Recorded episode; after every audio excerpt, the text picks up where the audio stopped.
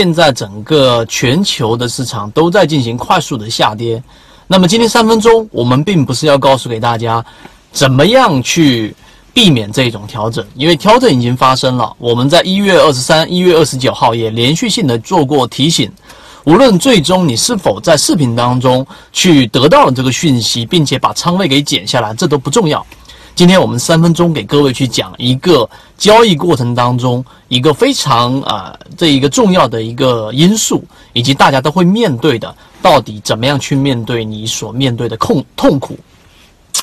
痛苦这一个词呢，其实在生活当中有不同的这一种呃这一种环境和事件都可以造成，但在 A 股市场里面，我相信所有人都会大面积的去面对痛苦。但是对于痛苦这一件事情呢，可能是由于你的知行合一很难操作，而 A 股市场呢又跟股美股不一样，它本身呢又只是单边的这种交易市场，只能做涨不能做跌，加上牛短熊长的这一种市场，所以大部分交易者在进入市场的时候，总是会面对一个相当长的时间的痛苦。但是今天我们说的是，对于痛苦来说，各位要有一个非常准确的一个认识。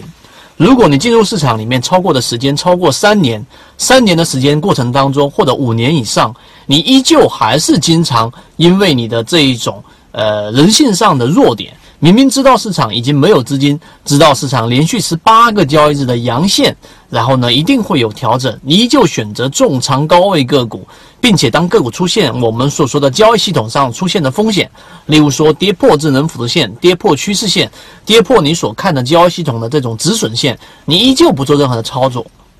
那么最终我劝你一定要冷静下来的去面对痛苦，因为人的成长和你的交易系统的进化都是从这一刻开始。因为每次痛苦，我们都可以把它判定为啊，这一个上帝也好，或者市场也好，给你去认真反省你交易系统、交交易系统的一种啊机会。那么最终呢，面对痛苦啊，你可以选择两种方向：第一种很舒适的，然后呢不做任何思考的，然后呢把它归咎在整个市场上的原因，归咎到我们的监管层的原因，然后不断的去辱骂，那么最后你还是没有办法进步。而另外一种呢，就是我们在视频。啊，一直以来讲过这么多的这种交易系统当中的每一个模块，其实已经帮助很大一部分人规避了市场的风险，或者说，可能在以前这种情况之下你是满仓的，在这种情况之下你已经是半仓，或者我们所说的三层仓位了。为什么？